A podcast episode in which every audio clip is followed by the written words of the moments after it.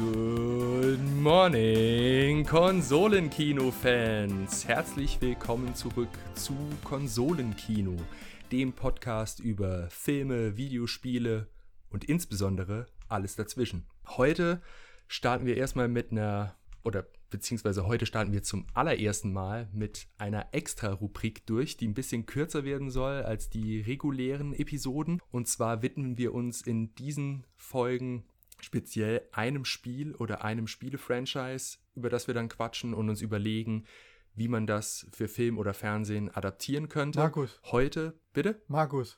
Was? Jetzt, jetzt, die Leute wissen wieder nicht, dass ich dabei bin. Heute mal wieder bei mir zu Gast. Ja, du fängst immer an mit wir, wir, wir. Und wer ist denn wir? Ich, Max, ist hier. Oh. Also, herzlich willkommen bei Konsolenkino, dem Podcast von Max und Markus, so. in dem wir über Filme, Videospiele und alles dazwischen philosophieren. Irgendwann kriege ich noch raus, wie man eine vernünftige Anmoderation macht. An dieser Stelle aber erstmal herzlichen Dank noch für das ganze positive Feedback zur Vorstellungsepisode von uns. Ihr habt ja die erste Episode noch nicht gehört. Die wird richtig schrecklich. Nee, Quatsch, die wird schrecklich schön, so wie meine Monologe. Ja, und jetzt und sei ruhig. Jetzt fang, du hast jetzt, äh, jetzt eben. Nee, ich muss den, noch den einen Gag bringen. Ach so, ja. Aber du hast eben schon angefangen, dass wir jetzt über Spielereien sprechen. Dann hast du abgebrochen und nicht fertig erklärt. Ja, weil du mich unterbrochen hast. Ja, okay, ich erkläre es gerade fertig. Also wie Markus schon okay. gesagt hat, wir haben uns relativ schnell jetzt schon in der Podcast, in unserer Podcast-Historie dazu entschlossen, dass wir dieses Konzept mit, dass wir über einzelne Spiele und Spielereien sprechen und über Verfilmungen diskutieren, dass wir das gerne beibehalten, aber vielleicht auch in etwas kürzeren Episoden dann nur, wie gesagt, auf ein Spiel oder eine Reihe eingehen. Und dann werden wir noch längere Episoden haben, die dann größere Themenkomplexe von Videospiel, Featuring, Spielfilm, Blockbuster äh, behandeln. Und heute haben wir jetzt dann die erste Episode, die hoffentlich ein bisschen kürzer wird und sich um eine bestimmte Spielereihe dreht. Markus? Danke, Max. Ach, heute soll es. Äh, heute soll es passend zum äh, Tag der Aufnahme, denn wir nehmen das Ganze am 4. Juli auf, sprich am Independence Day. Und deswegen geht es heute um ein sehr amerikanisches Spiel, in dem Amerikaner Nazis aufs Maul geben. Und zwar geht es um die Wolfenstein-Videospielreihe, was ihr natürlich schon wisst, weil das wahrscheinlich in der Beschreibung des heutigen Podcasts nee, da, da, schon drin da steht. irgendwas, so, so ein, äh, die, irgendein Ablenkungsmanöver. Call of Duty. da, da steht drin, Podcast unterstrich äh, Episode 1, Rubrik 1.0 MP3. Schrägstrich finaler Schnitt, Schrägstrich 2. okay, genug gescherzt. Hast du fertig mit deinen Witzen? Ja, ich bin fertig mit meinen Witzen. Wollen wir mit Wolfenstein In Kopf war es lustiger. Wir, wir haben gedacht, wir reden zuerst mal allgemein über das Spiel. Für alle, die mit dem Spiel noch gar nicht so vertraut sind, dass die einen Überblick haben. Wir sind übrigens auch keine Die Hard Wolfenstein-Fans, sondern sind beide, soweit ich es im Blick habe, mit diesen äh, neuen Spielen von Machine Games eingestiegen. Also The New Order und New Colossus. Das letzte Spiel, das glaube ich 2017 erschien. Und Wolfenstein ist natürlich ein ich habe es mir nochmal angeguckt, ein Pionier auf ganz vielen Ebenen in der Videospielgeschichte und hat auch schon viel, viel früher angefangen als mit den äh, neueren Spielen. Und wir möchten die Geschichte auch kurz aufreizen, weil da schon viele aufreißen, weil da schon viele Elemente drin sind, äh, die auch unser Thema betreffen. Und äh, Markus, willst du anfangen? Wo, wo beginnen wir denn mit Wolfenstein? Ja, also ich denke, wir sollten vorausschicken, dass Wolfenstein tatsächlich eine Reihe ist, die schon fast vier Jahrzehnte auf dem Buckel hat, denn 1981 kam das erste Spiel raus, das hieß damals Castle Wolfenstein, Haupt, äh, äh, hauptsächlich äh, entwickelt von Silas Warner, damals für Muse Software. Und ja, das war eigentlich so ein Top-Down Pixel-Shooter mit Stealth-Elementen, kann man eigentlich sagen. War doch dann, wann hast du gemeint, kam es raus? 81. 81, man sagt ja immer Metal Gear Solid oder Metal Gear wäre ja der mhm. Begründer mhm. des äh, Stealth-Genres gewesen, aber Wolfenstein war, genau. glaube ich, noch einen Zacken früher. So ist es. Und ich glaube, es war tatsächlich auch nicht das allererste Spiel, das Stealth-Elemente implementiert hatte, aber schon irgendwie eins, das das Ganze auch zu einem zentralen Element auserkoren hatte. Äh, ich glaube, wir bedanken uns an dieser Stelle noch für die außerordentlich gute Aufbereitung der Wolfenstein-Historie von äh, The Gaming Historian. Ja.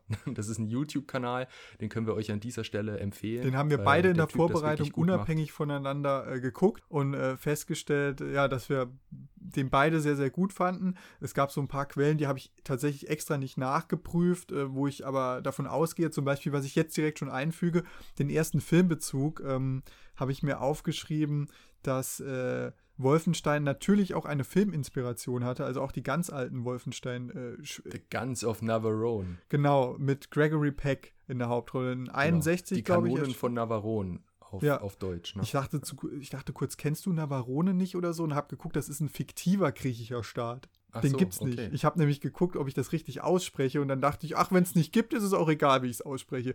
Aber ähm, genau, es gibt den Film aus 1961, der anscheinend als Inspiration für Wolfenstein die, äh, diente, weil der auch im Zweiten Weltkrieg spielt und es geht um ein, lass mich lügen, ein Geheimkommando soll auf der fiktiven griechischen Insel, da steht es auch nochmal, zwei gigantische Kanonen der deutschen Wehrmacht in die Luft sprengen. Und auch stealth-mäßig genau, quasi, stealth weil sie sich ja als äh, deutsche Offiziere verkleiden. Ja, und das war tatsächlich der filmische Ursprung oder der, die Inspirationsquelle für eines der dann bekanntesten Videospiele, das natürlich mit Stealth dann Maßstäbe gesetzt hat und dann aber auch später, 1992 war es dann, glaube ich, mit Wolfenstein Korrekt, 3D ja. von It Software die auch später ja das Shooter-Genre komplett mit ihren Spielen revolutioniert und geprägt haben. Und Wolfenstein 3. Vielleicht, sollen wir, vielleicht sollten wir kurz sagen, also It Software sind die Macher dann quasi, also wirklich die, die geistigen Väter von Doom und von Quake und von Rage. Genau, ja.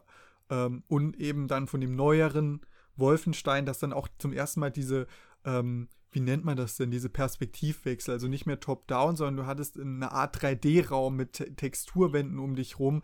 Genau, und die Gegner kamen nicht mehr nur zentral auf dich zu, sondern auch mal von der Seite. Also die haben quasi mit, ja, den FPS, also den First-Person-Shooter, den Ego-Shooter, erschaffen, ist zu viel gesagt, was natürlich schon irgendwie Vorgänger gab, aber die haben, glaube ich, zentrale Elemente, die zum FPS gehören, durch Wolfenstein 3D im Mainstream etabliert. Mhm. So eine Blaupause in gewisser Art und genau. Weise. Und was ich noch kurz vorausschicke, bevor ich es vergesse, nochmal zu Castle Wolfenstein, war damals auch wieder ein bisschen filmig ein Vorreiter, weil es eins der ersten Spiele war mit einer Sprachausgabe weil ähm, dieser Silas Warner, wenn ich nicht falsch informiert bin, hatte davor auch an einer Art Programm oder Spiel namens Voice oder irgendwas mit Voice gearbeitet, ja, wo man genau. praktisch, was man heute bei Google Assistant oder so macht, äh, Sprachausgabe eintippen kann und dann als die Sprache rausbekommt. Und das hat man damals genutzt, um die Wachen bei den Wolfenstein-Spielen mit Ausrufen auszustatten, wie äh, hier oder äh, entdeckt oder was weiß ich, was da auch gesagt wurde. Und ähm, auch in der Hinsicht dann, heute ist ja eine ausgefeilte Sprachausgabe bei Blockbuster Games auch ein sehr wichtiger Punkt. Da war Wolfenstein auch Vorreiter. Und wofür Wolfenstein natürlich auch berühmt berüchtigt ist, ist eben der Einsatz von äh, ja, Nazi-Symbolik. Also ob es jetzt Porträts von Hitler sind, die in der 3D-Umgebung zu sehen sind, oder äh, Swastikas oder was auch immer. Oder ich glaube, im Menü lief sogar irgendwie eine Melodie, die mit der NSDAP quasi zusammenhing. Also das irgendwie so das, das Lied von der NSDAP oder so war. Also steinigt mich, wenn ich jetzt irgendwie einen Blödsinn erzähle, aber es war auf jeden Fall ein Nazi-Lied, das da zu hören war. Und natürlich sahen sich It Software immer schon aufgrund dieser Tatsache, aufgrund dieser Nutzung von ja, Nazi-Symbolik, Nazi-Elementen Kritik ausgesetzt. Aber äh, der Chef quasi von, von It Software hat auch immer gesagt, ja, wir wollen damit niemanden irgendwie kränken oder so, mhm. aber wir haben es halt als notwendig erachtet. Lustigerweise ist ja, also was heißt lustigerweise, in Deutschland ist ja eigentlich die Nutzung von äh, verfassungsfeindlicher Symbolik verboten. Mhm. Im Videospiel zumindest, also das ist ja auch so eine ganz, ganz schwierige. Im Film ja nicht, wenn noch an äh, rechte Lage, genau, weil im, im, genau, im Film ist es natürlich drin und in Videospielen, ja, sieht man sowas immer ein bisschen schwierig, gerade auch, weil man dann natürlich eben dieses interaktive Element hat, weil man dann auch als Spieler eben gegen Nazis kämpft. Und bei Wolfenstein wurde es dann eigentlich immer ja auf eine auf eine alternative Ebene dann quasi gehievt. Also ja. gerade bei den neuen Spielen von Machine Games wird ja auch nie gesagt, dass das die Nazis sind. Also Adolf Hitler Regime? heißt Herr Heiler Genau, die, äh, das Nazi-Regime ist einfach nur das Regime. Swastikas gibt es nicht mehr, es gibt andere Symbolik und lustigerweise gibt es ja auch deswegen keine englische Sprachausgabe bei den Spielen für uns äh, Deutsche, mhm. weil in der englischen Sprachausgabe natürlich das Regime als das adressiert wird, was es ist, eben als das Nazi-Regime, mhm. auch wenn es natürlich eine alternative Historie ist. Und also so viel jetzt erstmal. Da, da sage ich auch noch was ganz Kurzes Franchise. dazu, weil ich glaube ich in Deutschlandfunk war, ich bin mir sicher auch ein sehr gutes Kommentar dazu gelesen habe. Ähm, das Problem in Deutschland, das auch übrigens Österreich in der Verfassung irgendwo verankert hat, ist ja dieses, ähm, dass du äh, Nazi-Themen nicht in der Form wiederkäuen darfst äh, oder, oder es gibt eine Formulierung dafür, wieder also was man auf jeden Fall bei Videospielen dann kritischer sieht, ist dieses Interaktive, was dann laut dem Verfassungsgrundsatz dem widersprechen würde, dass man das Nazi irgendwie, das Nazitum wiederholt. So, nix an, mhm. nix an, äh, man darf nichts an Dingen machen, die das Nazitum irgendwie vervielfältigen, wenn du es mal blöd formulierst. Beim Film ist das nicht so, weil man Film offiziell als Kunst äh, anerkannt hat, während das beim Videospiel dann nicht der Fall ist, auch wenn wir das natürlich immer wieder propagieren. Aber beim Videospiel fällt das Spiel nicht unter die Kategorie und deswegen geht das nicht. In Österreich gibt es die gleiche Regelung, gleichzeitig ist es in Österreich aber meines Wissens nicht in der Form geschnitten, weil die das dann einfach anders auslegen anscheinend. Also es ist eine ganz komische Sache. Und, aber ähm, gab es nicht auch vor einiger Zeit ich glaube, ein kleineres Spiel, ein Indie-Spiel sogar, in dem es dann zum ersten Mal mit Nazi-Symbolik versehen war, weil man sich da irgendwie drauf geeinigt hatte, dass das dann diesmal nicht so widersprüchlich ist, quasi, dass es diesmal nicht verfassungsfeindlich mhm. ist. Gab es da nicht irgendwie so einen Präzedenzfall vor kurzem? Ich habe keine Ahnung. Ich weiß aber nur, dass in diesem Kommentar, das ich gelesen habe, gerade das sehr kritisch gesehen wurde, dass das in Wolfenstein eben nicht vorhanden ist, weil das wiederum die Fiktionalisierung der Thematik auf die Spitze treibt und das auch in einer gewissen Weise, wenn man es so deutet, verharmlost wird ähm, weil man plötzlich sämtliche historischen Bezüge verwässert und ähm, man dann auch gar nicht mehr weiß, als man ist ja auch jemand ein Killer, aber gegen wen kämpft man dann überhaupt? Gegen irgendein fiktives Regime? Also das finde ich eine ganz schwierige Sache und würde sich ja auch bei einem Film dann lustig auswirken, ne? weil in einem Film, je nachdem wie der dann entsteht, könnte ich meine Symbole drin haben und in dem gleichnamigen Videospiel aber nicht. Wird man dann ja. nicht das Spiel damit legitimieren, dass der Film das macht und es stört trotzdem keinen? Also es ist Wobei man natürlich sagen muss, dass ja jedem Spieler irgendwo auch bewusst ist, dass man da eben gegen mhm. Nazis kämpft. Also egal, wie es genannt wird. Oder ich meine, du hast The New Colossus, glaube ich, nicht gespielt, doch, oder? Doch, selbstverständlich. Doch, Groß. ah, okay, den hast, den hast du gespielt. Ich ja. wusste jetzt nicht mehr. Also ich habe nur The New Colossus gespielt und da gibt es ja diese, ja, totale Gaga-Sequenz, also minimaler Spoiler jetzt hier. Ähm, wenn BJ Blazkowicz, der Held aus der Wolfenstein-Reihe seit 1992, wenn der zur Venus fliegt, zu einem Casting, wo sie einen Schauspieler suchen, der eben in einem Nazi-Propagandafilm BJ Blazkowicz spielen soll und er spielt dann quasi sich selbst und dann ist quasi eine Regisseurin dabei, die offensichtlich an Leni Riefenstahl angelehnt ist und dann kommt der Kanzler rein und der Kanzler ist Herr Heiler, also Adolf Hitler und der wird halt gnadenlos ins Lächerliche gezogen und wirklich als ultra kranker, mordender Bastard dargestellt, was wahrscheinlich dem realen Hitler in gewisser Art und Weise recht nahe kommt, aber hier natürlich total trashmäßig auf die Spitze getrieben und da ist ja auch jedem klar, allein von der Optik und vom Gebaren und, und von diesem selbstherrlichen, dass das Hitler ist ja. und dass er natürlich auch Herr Heiler heißt was ja auch eigentlich wieder eine grandiose Eindeutschung Ein, ist. Einer der großartigsten Videospiel-Cutscenes der letzten Jahre. Diese komplette, dieses komplette Theater, das da abgeführt wurde. Hat äh, Herr Heiler, muss man ja sagen, eigentlich ein Bart? Wurde er auch entfernt, das Hitler? Nee, ich glaube, der Bart wurde entfernt. Ja. Aber sonst die Frisuren, also, alles Mögliche, das passt. Also ich, ich würde auch sagen, jeder, der Inglorious Bastards mag, dafür, dass da Geschichte umgeschrieben wird und dass die Alliierten den Nazis richtig aufs Maul geben, der wird auch Wolfenstein feiern. Ja. Weil also falls, falls, es, ja, falls es noch nicht rausgehört habt, äh, wer gar keine Ahnung vom Wolfenstein hat, trotz des sehr germanischen Namens war Wolfenstein ja schon immer eine Reihe, in der man gegen die Nazis gekämpft hat. Und lustigerweise gab es mal mehr und mal weniger auch okkulte Elemente, die immer eine Rolle spielen. Also es ist auch ein sehr mhm. fantasievolles, fast in Steampunk äh, abgleitendes äh, Spiel und äh, hat auch viele Filmreferenzen, ist von der Inszenierung sehr filmig, von den Cutscenes, also ähm, ist also es wird halt auch eine alternative Geschichte ja. erzählt, dass eben die Nazis den Zweiten Weltkrieg gewonnen haben. Damit sind wir ja eigentlich auch schon bei, bei einer berühmten Serie, die das auch macht, und zwar bei The Man in the High Castle, mhm. was ja basiert auf äh, einer Novelle, glaube ich, von Philip K. Dick. Und Ja, ja, ja. Was war. Ja, was, was wollte ich jetzt eigentlich sagen? Ich habe gerade überlegt. Auf jeden Fall nochmal heiße heißt. Infos gedroppt hier. Junge, Junge. Ja, das stimmt. Ähm, Das stimmt. Nee, aber es, es ist auch eine es gibt ein Dystopie, Thema, also, es gibt einen Markt dafür. Gerade in den letzten Jahren. Es gab einfach Ja. dieses Was wäre wenn, diese Nazi-Geschichten, die auch zum Beispiel in Trash-Sachen wie Iron Sky äh, aufgegriffen Ja. wurden. Das ist ja anscheinend ein Interessensgebiet, das die Leute ähm, gut finden. Was wäre passiert, wenn Mhm. die Nazis in der Macht geblieben wären? Und Wolfenstein hat das eben schon sehr früh thematisiert und mit diesen neuen Spielen auch nochmal auf eine sehr unterhaltsame Art und Weise wiederbelebt. Definitiv. Ich überlege immer noch, wie das Buch von Philip K. Dick hieß, aber ist egal. Das Wichtige ist einfach nur, dass man weiß, dass, genau, Wolfenstein von Philip K. Dick. Nee, das Wichtige ist einfach nur, dass man weiß, das ist eine alternative Historie, die da erzählt wird. Das ist eine Dystopie. Das ist viel wirklich mit Science Fiction und mit Fantasy-Elementen und tatsächlich sind diese okkulten und Fantasy-Elemente, die du gerade eben erwähnt hast, die basieren auch überraschenderweise auf realen Vorbildern, denn die Nazis hatten tatsächlich irgendwelche Sondereinheiten oder Sonder Die auch den Heiligen Gral gesucht haben. Division.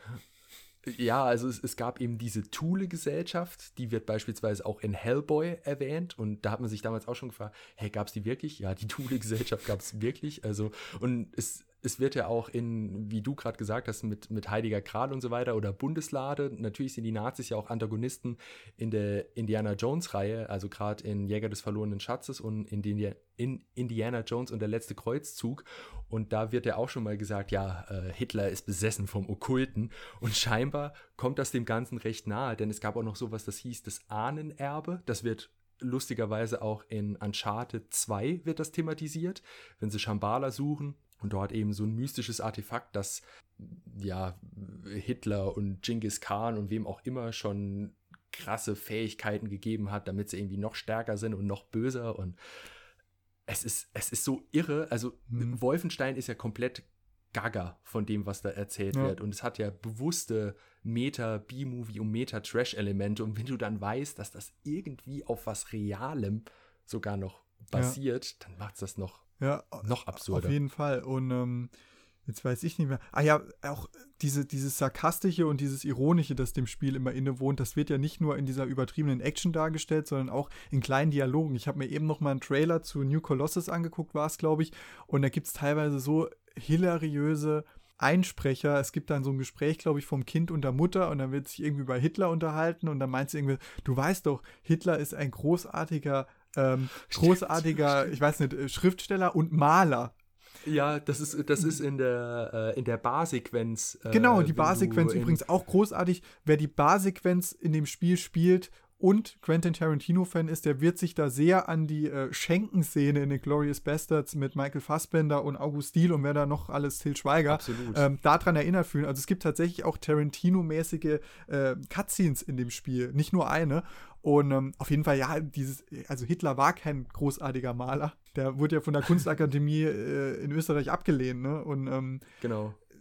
Ja, so Sachen, so Anspielungen gibt es dann eben nochmal. Und das ist halt einfach, Und es gibt ja sogar Anspielungen auf die, ähm, wie heißt Alt-Right-Movement Mhm. in Amerika. Also dieses, ja, also nicht nur konservative, sondern auch rassistische und, und fremdenfeindliche, äh, ultrarechte, äh, ja, Poli Politspektrum quasi. Da gibt es ja auch Seitenhiebe drauf in The New Colossus, glaube ich. Und das, das ist wirklich, da, da ist man immer schon sehr nah dran an, an was, was wirklich reale Vorbilder angeht. Und es wird auf geniale Art und Weise wird das eben verarscht. Und ich Mhm. glaube, dass dieser Humor einfach super wichtig ist, um zu sagen, ja, wir, also die Gräueltaten der Nazis werden da ja nicht irgendwie beschönigt oder sowas. Mhm. Also das war wahnsinnig schlimm und das, da, da ändert auch kein Spiel oder sonst irgendwas, keine mediale Darstellung was dran. Aber die gehen da in gewisser Weise ja auch respektvoll damit um, weil jetzt dass das nicht verharmlost oder nur blödsinnig veralbert wird, sondern es wird dann auf so großartige äh, Art und Weise veralbert, dass man einfach merkt, Ja. wie absurd und wie bescheuert und wie schlecht und wie dumm dieses ganze Ja. Nazi-Scheißzeug war. Markus, wir müssen Genau. wieder auf die Tube drücken, damit wir jetzt nicht wieder. Ja, wir wir sind, es. es ist einfach, es ist aber auch ein interessantes Spiel. Ne? Wir haben uns jetzt natürlich komplett wieder mit dem Spiel verhoben, dass wir es schnell abhandeln wollen. Zwei Sachen wollte ich noch sagen, weil gerade an das, was du gesagt hast, nochmal anknüpfen, was das auch bei dieser Diskussion mit der Zensierung auch so gefährlich gemacht hat, ist mir gerade nochmal eingefallen. Die, ähm, ich glaube, die Mutter von Blaskowitz, vom Hauptdarsteller, die wird in der Geschichte der normalen Version ist das eine Jüdin, die, glaube ich, im Ghetto mhm. umkommt. Und in unserer mhm. Version ist es eine Polin, die nicht in einem Gefangenenlager oder im KZ, sondern durch irgendwelche anderen Umstände umkommt. Und das war auch nochmal das, was Aber es wird, aber es wird thematisiert und ich denke, es ist jedem klar, okay, der, der Vater hat quasi seine eigene Frau den Nazis ausgeliefert, mhm. weil er sagt, ja, sie war nicht zugehörig. Trotzdem schade, dass man es nicht mit dem jüdischen Hintergrund sagen konnte. Dass das Jüdische das praktisch stimmt. so rausgespielt wird. Aber egal. Das wollte ich noch sagen. Und jetzt lass uns schon mal so den Dreh bekommen zu äh, Filmadaption und Spieladaption. Ich. Also das, das Ding ist ja, das, nee, sag mir. Ja, ich, ich, du willst ja jetzt auf die Filmadaption gehst du an, ne? Wenn ich dich jetzt los von der Kette lasse, machst du Filmadaption. Ich, ja, ich wollte noch was vorausschicken. Ja, dann schick voraus. Also ich wollte nur vorausschicken, dass, wie du eben schon korrekterweise gesagt hast, Wolfenstein hat eben in seiner kompletten Videospielhistorie immer cineastische Elemente und gerade die neuen, also das, das Wolfenstein Reboot von Machine Games hat diese cineastischen Elemente ja besonders hervorgehoben und da waren sich auch, denke ich mal, sämtliche Kritiker einig, dass es krass ist, dass eben in so einem Gaga-Franchise gerade diese leisen Momente und diese Cutscenes und die Charakterentwicklung, überhaupt die Charaktere, dass die so interessant sind, dass die so menschlich sind. Also ich habe Wolfenstein, The New Colossus, nicht fürs Gameplay geliebt. Das Gameplay ist gut, sehr gut, aber ich habe es geliebt für die Story und für die Charaktere, weil ich das echt ultra krass fand und immer weiter wissen wollte, wie geht es jetzt weiter mit den Charakteren und weil ich die so sympathisch fand. Auch BJ Blazkowicz, ich meine, der ganze Name ist ja eigentlich schon ein Gag. Mhm. Also BJ quasi als Anspielung auf Blowjob und dann auch noch Blaskovic. Das ist, und dann wird er Terror Billy oder Billy Boy genannt. Ja. Ähm, sehr gut, äh, da kann ich noch kurz anknüpfen, weil, weil du schon cineastische Elemente gesagt hast. Ich lasse dich jetzt, wie gesagt, mit den Hard Facts gleich von der Leine. Ich sag nur, Wolfenstein hatte lustigerweise gerade in den Werbenkampagnen, in den Werbekampagnen immer sehr interessante Real-Life-Formate. Also allein für den New Colossus gab es den, den Kurzfilm, nachdem dann auch Gameplay-Material geschnitten wurde, irgendwie, äh, wie hieß er denn? Nicht Leslie, ähm, es gab so einen Realfilm, der wirklich im Stil der 60er Jahre gehalten wurde, wie so ein Heimatfilm, deutscher Heimatfilm, den praktisch das Regime dann produziert hat als Propaganda, in der dieser Maschinenhund, den es in der Reihe gibt, äh, plötzlich auftaucht in dieser Szene und irgendeinen Wagen umrammt. Also auch komplett gaga. Es sieht aus wie ein Heimatfilm, äh, deutscher Heimatfilm, und dann kommen aber diese technischen Geräte von Wolfenstein dazu und der Hund ist praktisch das, äh, dieser riesige Maschinenhund, das Haustier von dieser, von so einem kleinen jungen Mädchen. Und ich habe extra nochmal nachgeguckt, geguckt, ob das Filmmaterial war, das man bearbeitet hat aus der Zeit oder ob das noch, noch in dem Stil neu gedreht wurde. Und ich habe, glaube ich, rausgefunden, dass die Darstellerin dieses Leslie oder Lissy, ich habe es mir doch aufgeschrieben, sag mal, warte mal kurz, ich muss das jetzt, Liesel. Liesel. So, die Darstellerin heißt Kira McLean, glaube ich, und die gibt es tatsächlich. Die ist nicht von damals, sondern von heute. Das heißt, dieser Spot wurde extra in diesem Look nochmal neu gedreht. Und davon gibt es ein paar Realfilm-Adaptionen, ähm, die man jetzt nicht für einen Wolfenstein-Film verwenden könnte. Aber Wolfenstein hat auch immer mit diesem, ähm, mit diesem Realfilm und 60er Jahre oder 50er oder 40er Jahre Stil gespielt, um Werbung für das eigentliche Spiel zu machen. Mir ist übrigens genau in dem Moment eingefallen, wie die Philip K. Dick äh, Novelle Wolfenstein. Der, der, Roman heißt Wolfenstein. Nein, das Orakel vom Berge. Ja. So heißt es. Also, also nach mir benannt. Also. so, die ersten Gerüchte oder die ersten Infos zu einer geplanten Filmadaption zu Wolfenstein gab es 2012, als äh, Samuel Hadida, der bekannt ist als äh, Produzent unter anderem von der Silent Hill Verfilmung oder auch von der Resident Evil vom ganzen Franchise, der hat gesagt, ja, könnte man angehen und zwar gemeinsam mit Roger Avery, der ist übrigens Oscar-Preisträger, äh, Oscar Oscar-Beisträger. Äh, Roger Avery hat nämlich gemeinsam mit Quentin Tarantino die Stories für Pulp Fiction geschrieben, wurde deswegen auch als Autor, als Drehbuchautor gecredited für den Film und hat dafür dann den Oscar gekriegt. Und der hatte auch das Drehbuch zur Silent Hill-Verfilmung von äh, Gott, jetzt lass mich lügen, Christoph Chance, mhm. so heißt er, glaube ich. Mhm. Ähm, genau, Christoph Chance, die Silent Hill-Verfilmung von 2006, da hatte Roger Avery das Drehbuch geschrieben. Das Drehbuch war nicht schlecht, aber wahrscheinlich eins der Hauptprobleme des Films, den ich allerdings als sehr, sehr gelungene Videospieladaption erachte.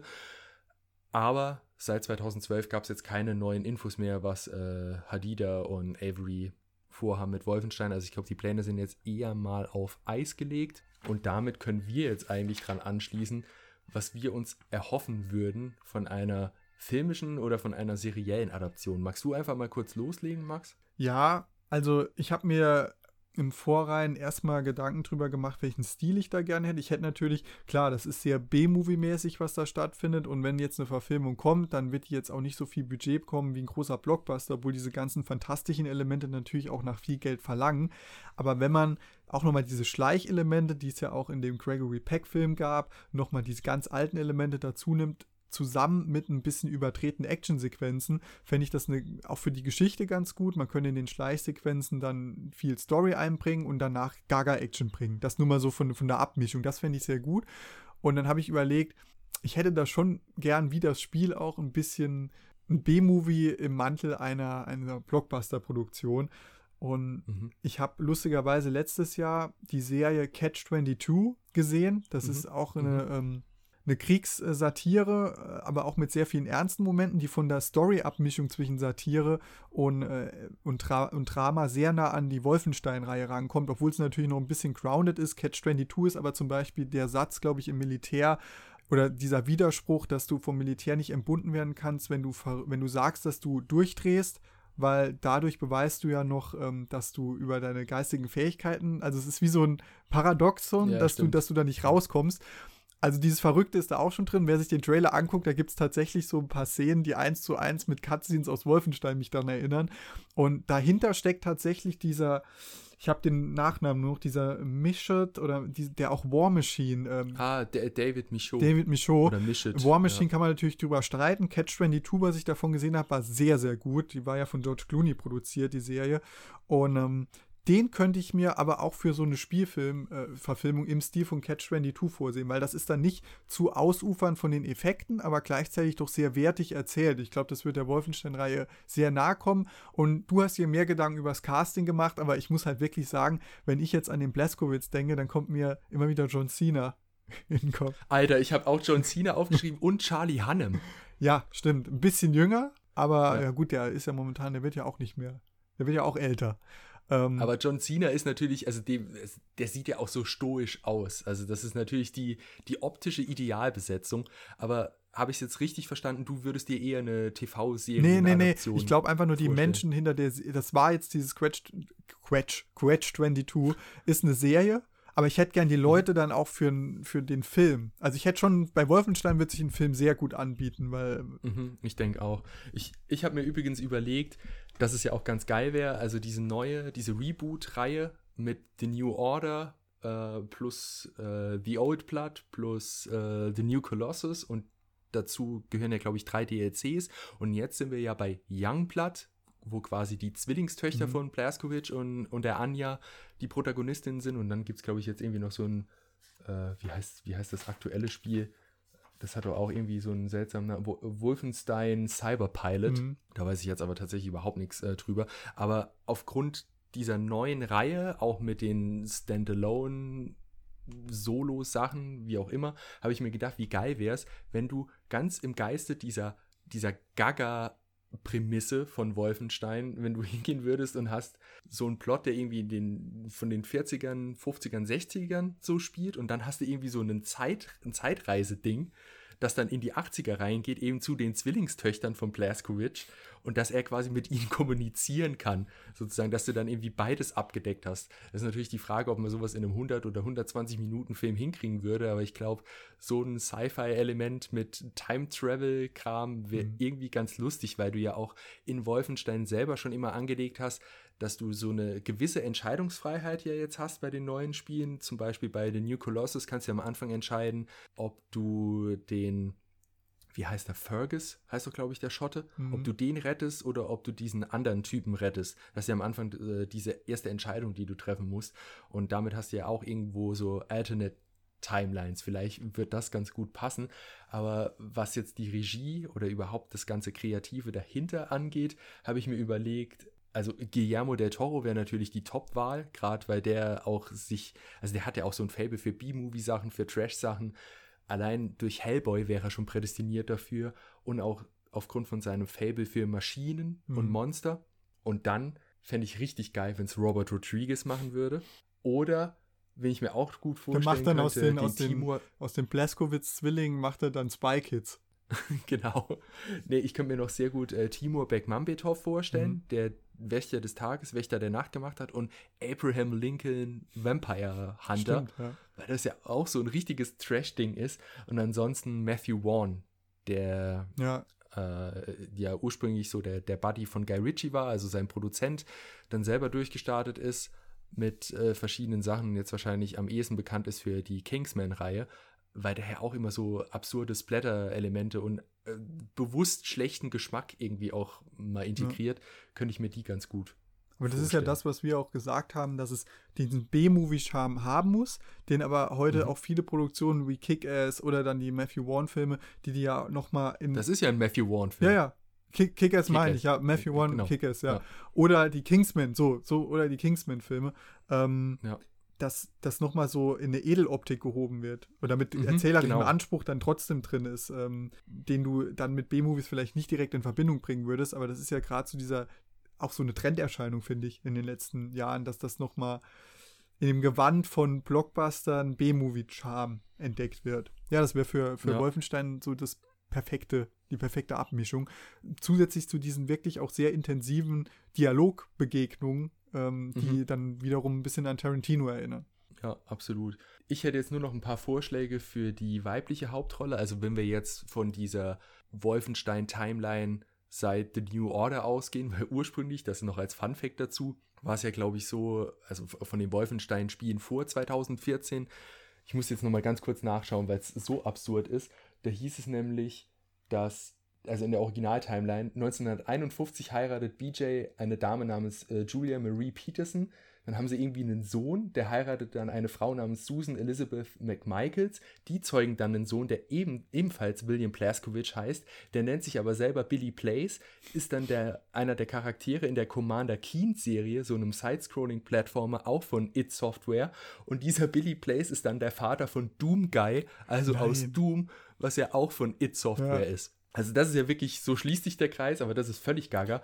Aber wenn wir davon ausgehen, dass es jetzt diese Timeline von Machine Games ist, dann ist äh, BJ Blazkowicz eben der Ehemann von Anja Oliva oder O- Oliva, wie es ausgesprochen wird, weiß ich Twist. jetzt leider nicht. Und, und hat äh, die Zwillingstöchter mit ihr äh, gezeugt äh, namens Jessie und Sophia. Und diese Anja Oliva wird in der Spielereihe von Alicia äh, Bakleda Kurus synchronisiert.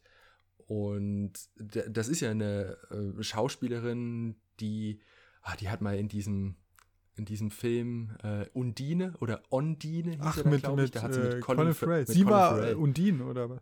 Äh, Genau, Echt? Ach, sie hat die gespielt. das war ein guter Film, by the way.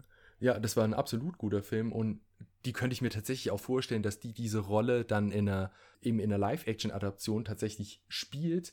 Ansonsten die Alexa Davalos oder Davalos, äh, die die Hauptfigur in The Man in the High Castle in der Serie Mhm. spielt, könnte ich mir auch sehr gut vorstellen. Oder vielleicht auch äh, Eva Green oder Alexandra Daddario. Mhm. Das wären so meine Picks noch für die, Ich, Für die ich, weibliche ich muss Rolle. sagen, ich hatte ihn in unserer letzten Episode bei Joel zwar, äh, zwar schon vorgeschlagen, aber Josh Brolin geht natürlich auch für einen Blaskowitz. stimmt, stimmt. Ich meine, der Mann hat Thanos Stimmt. gespielt, der kann alles spielen. Ähm, Absolut. Ja, das waren deine Picks. Das waren Ja, meine wir sind auch Picks. noch voll Und gut in der Zeit, wenn wir jetzt Schluss machen. Ja. Aber es Ja, wirkt jetzt so sagen, abrupt. aber das- Haben wir noch irgendeinen Fact, den wir droppen können oder irgendwas, was wir noch sagen müssen? einen, Fun Fact. Mark Webb Hm. müssten wir halt wieder nur äh, organisieren für die First-Person-Ansicht. Das für Szenen, für so ein paar Ego-Shooter-Szenen. Stimmt, das wäre geil. Ja, aber ich, ich fand ja beispielsweise auch diese, diese Ego-Shooter-Sequenz, wo wir jetzt wieder bei It Software sind, aus dem Doom-Film mit äh, Carl Urban, Rosamund Pike und Dwayne Johnson, die fand ich ja ganz cool. Auch wenn es ein bisschen irritierend war, dass es einen Cut irgendwie dazwischen gab und klar, Doom ist jetzt kein großartiger Film, aber ich fand den eigentlich, ich fand den immer viel besser, als die Kritiker Mhm. behauptet haben. Und Lass uns mal, lass uns mal auch nochmal über brauchst. Doom reden, wenn wir beide Doom Eternal gespielt haben. ja, wenn es dann mal soweit ist. Ja. Ich habe tatsächlich noch nie ein Doom-Spiel Ach, die neueren Angezockt. sind auch klasse. Ich habe den 2016er, das, den praktisch den ersten neuen, neuen Teil gespielt und Ja. der macht unfassbar viel Spaß. Wenn du mit Wolfenstein der Spaß einfach nur hattest. Doom heißt. Was? Ja. Okay, dann äh, den habe ich quasi äh, zur Verfügung, dann zocke ich da mal rein. Komm, mach Abmoderation. Wir sind drüber. Alles klar. In, in diesem Sinne, wir hoffen, diese extra Rubrik von Konsolenkino hat euch Spaß gemacht. Es wird ja, es wird ja keine, es klingt jetzt wie so ein Bonus, aber es wird ja eine regelmäßige, wir machen kürzere und längere Episoden. Das jetzt sind die kürzeren. Genau, und wir, wir versuchen uns da in Zukunft noch kürzer zu fassen, aber ich glaube, unter 40 Minuten sind wir jetzt geblieben. Mhm. Also das immerhin, ein bisschen, ein bisschen Puffer muss ja immer sein. Wir hoffen, es hat euch gefallen. Schreibt äh, gerne ja, bei Instagram Ja. oder schreibt uns an konsolenkino.gmail.com. Ja, das wäre es eigentlich von, von unserer Seite, würde ich, würd ich mal sagen. Also, Nee. ja, das Zockt. ist eine Rubrik, die es jetzt öfter geben wird. Zockt Wolfenstein, ich hätte auch nicht gedacht, dass es mir gefällt und jetzt habe ich sogar ein T-Shirt daheim. Schöner Schlusssatz. In diesem Sinne, Game On, macht's gut und bis zum nächsten Mal. Tschüss.